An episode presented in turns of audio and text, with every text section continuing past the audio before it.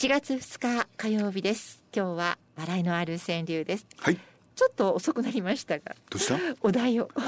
おちょっとで 昨日1日元日ですそうかそういう意味か。はい。新年早々にお知らせすればよかったのかなと、あのね、はい。僕の大好きな、はい。えー山田洋次でなくて太一が亡くなったでしょ、そうですね山田洋次もいい年ですけどえうん。山田太一の太い。はい、太いという題でいきましう。ん、ょなんかいろんな川柳ができそうな。う、ね、はい、ええ。ぜひ。はい。太いで今月お待ちしております、昨日から新しいテーマソングね「花のサンフランシスコ」大谷翔平にちなんで、はい。同じキャリフォルニアで。でありませんが同じカリフォルニア。ねどんな歌詞かというとねつまんない歌詞、サンフランシスコに行くなら必ず髪に花飾りをしていくんだよ。サンフランシスコに行けば優しい人たちに出会えるはずだよ。うんっていうね。で、えーみんなが訪れるサンフランシスコ。きっと夏は愛の季節になる。街中が髪に花飾りをした。優しい人たちでいっぱいだという、まあそういうう明るい楽しい歌でありました。はい。はい。えしばらくはこのテーマソングで。しばらくはどんだけ持つか分かりませんが。で、えー、と井上久志をやってました、はい。ね、井上久志が今度はあのストリップ劇場のねコントを書くことになったという話しましたね。そうでしたね。そしていよいよその、えー、初見清が復帰して、はい。その再デビュー作でのコントを書くことになったと。で何度も言いますけどね正月早々からストリップというとあのなんかこう品種を変えますけどでもストリップはね古いんですよ。あなた、一番最初のストリップを知ってますか？わからないです。古いということはどんだけ古いんです？か何時代ですか？もう神話です。その世界ですか？日本初期、えーあの古事記。ええね。それに出てくるんですよ。ほら雨のうずめのみことって聞いたことありないます。ね、はい。彼女がつまりね、えーまあ、両方日本書紀危機に両方。はい古事記日本書紀両方。そう。でその神事の際に、はい。頭に刺す枝とか葉っぱとか花をええ。渦という渦。うずめはこれを指した女性。そしてサンフランシスコにはうずめがいっぱいいるっていう。花のサンフランシスコ、ね、でこの雨のうずめの御事は、あの有名な天の岩戸のね神話で。でのつまり天照大神があのスサノオノの乱暴かなんかでこうこう身を隠しちゃうわけでしょ、うん。で世界は暗くなるわけですよ。そうしたら伏せた桶の上でそれを踏み鳴らしつついろんなところを広げにしてで神がかりにして舞舞い来るで天照大神がなんぼ写真で何やっちゅうんだよ楽しそうでってこうちょっと見ると、まあがあのなんだっけ田力おのみ方だからガラガラっとこうやって。うん。でこのね筐体はシャーマンそのもの。シャーマン？つまりその巫女雨雨の渦目の巫女とそのそういう巫女なんだね。神がかりな。つまりそのシャーマンっつうのは音楽ノートとともに恍惚状態に入って魂を霊界に赴かせて、えーそこで得た霊力を持ってやめる肉体や魂の治療をあだからースペシャルなあ力が。いいたいた子はこ言葉を喋るだけだけど、こっちはもういろいろやるんですね、えでこれこれはねあ、あのー天の岩戸の神話には宮廷儀礼鎮魂祭っていうのがこう一緒になってると。つまり当時の頃に太陽が弱まるでしょ。ーそうですね。一番日が短い、そうすると君主の魂をも合わせて、まあ、それをお祈りする祭りよと。うん。なので神話における雨のうずめの役目は弱った日の神の力を回復されさせることにあったと。であの有名な猿田彦ですよね。天孫降臨の際に待ち伏せていた、まあ、あの猿田彦を道案内にすると。そういうのもね関係してくるとでこの雨のうずめの末裔はね猿の目の君って猿おあのモンキーの猿に女の君と,、はい。えっと猿女とか。つまり、えっと猿学ってもよく聞きますよね、猿学の猿はね、えっと戯れるという字がはい「さ」とも読むんだね、あー有義の二ですね。猿そうそうそう猿はい。なのでこの猿女という名前もその宮廷神事に滑稽な技を演ずる、まあ、俳優みたいな役名だからまあなかなかそれだから、うん、ストリップの決めっていうのはそのつまりは、うんとえー、性の欲望のその対象ではなくてエンターテインメントという。そんな感じですね。ね、えー、ババッとでみんな騒騒いだわけですよね。賑やか。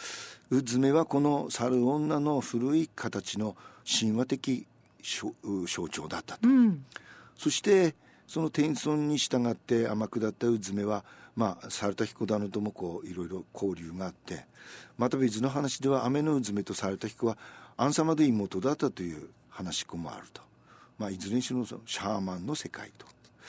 でさはたと思い出したのが映画あるんですよ。こういう映画。日本誕生。そう。これねこれ東宝映画千本記念作品。太古のドラマと神話が融合した一大スペクタクル主演が三船のとしちゃん。ちゃんこの人がこの人がスサノオなんですね乱暴な。でその今の主人公のその天照大神はね確かね原節子か誰かだと思ったんで覚えているのは雨のうずめの御事。これ音羽信子でやったんですよ。音羽信子。でその田力をの御子カラカラカラって岩戸を開けるのがね先代の朝潮太郎って大きいの。去年ほら朝潮の名前ついたあの、はい、ね大ちゃんとかって言われてあの朝潮の親方亡くなりましたけど朝潮ですよ。朝潮。でさまた話が飛びますけどこの間あのこの間っていうのも昨日があの野獣馬シネマでね若尾綾子様の話もしましたね。大英といえば、うん、大英の美女といえば若尾綾子それからミス・ユニバースの山本藤子もいましたでしょ、うん、有名ですよね。松竹は誰？松竹。松竹は誰でしょう？女優さんで綺麗な女優さん。今でも元気。今去年去年も母さん。あ吉永さんピンポンピンポン。松竹なんですね。そうですよ。東映といえば。東映といえばごめんなさい。わかんない佐久間よし子藤純子。ああこの辺有名でしょ？有名ですね。じゃあ東宝はどうなのよ？東宝。うん。あと東宝地味地味なんですよ。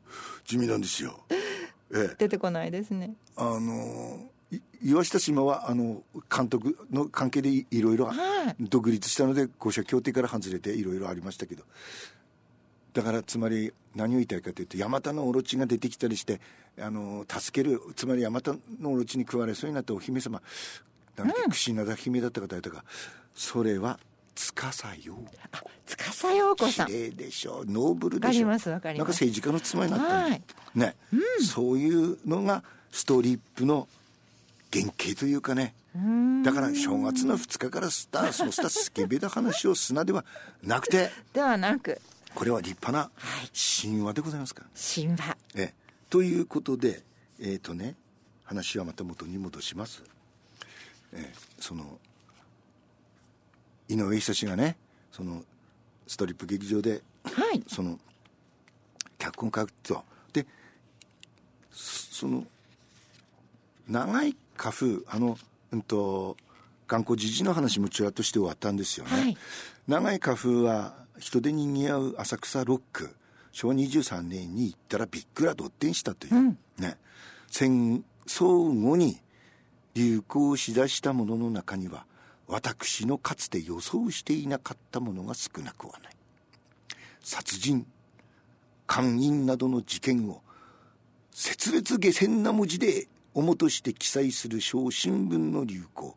またジャズ舞踏の劇場で婦女の裸体を展覧させることなども私の予想していなかったものであると。びっくりしたんでしょうね、戦後の流行の中で殺人とか上智上智事件を戦場的に書き立てる小新聞。まあ今のタブロイド版みたいなああいうんでしょうね。と女性の裸体を展覧させること。つまりストリップですね。は長い花粉は予想していなかったと、うん、それほどストリップは新規な章新規の新しいに奇抜の木ですね。花粉はびっくりしたと舞台で女の裸を見せるようになったことを私は初めて人から伝え聞いたのは一昨年昭和22年の秋頃。利根川氾濫の噂のあった頃。この頃ヨグサあ去年氾濫したんだそうですよ。昔はあの台風、女性の名前ついてるんですよね、キャサリン台風とかなんとかね。はい。そのあたりですね、ええ。この頃新宿の帝都座というところが一番最初だってモデルの女を雇って大きな額縁の後ろに立ったり伏させたりしてあらかじめ別の女が西洋名画の筆者と画題とを書いたものを観客に見せてその後見せる。有名な額縁ショーさあその実態は。ではプラスワンに行きます、リトルエヴァをお送りしています。そう。まあ女子校行くってこんなもんですよ。まあ簡単に言えば一発屋です。リトルエヴァ Keep your hands off my baby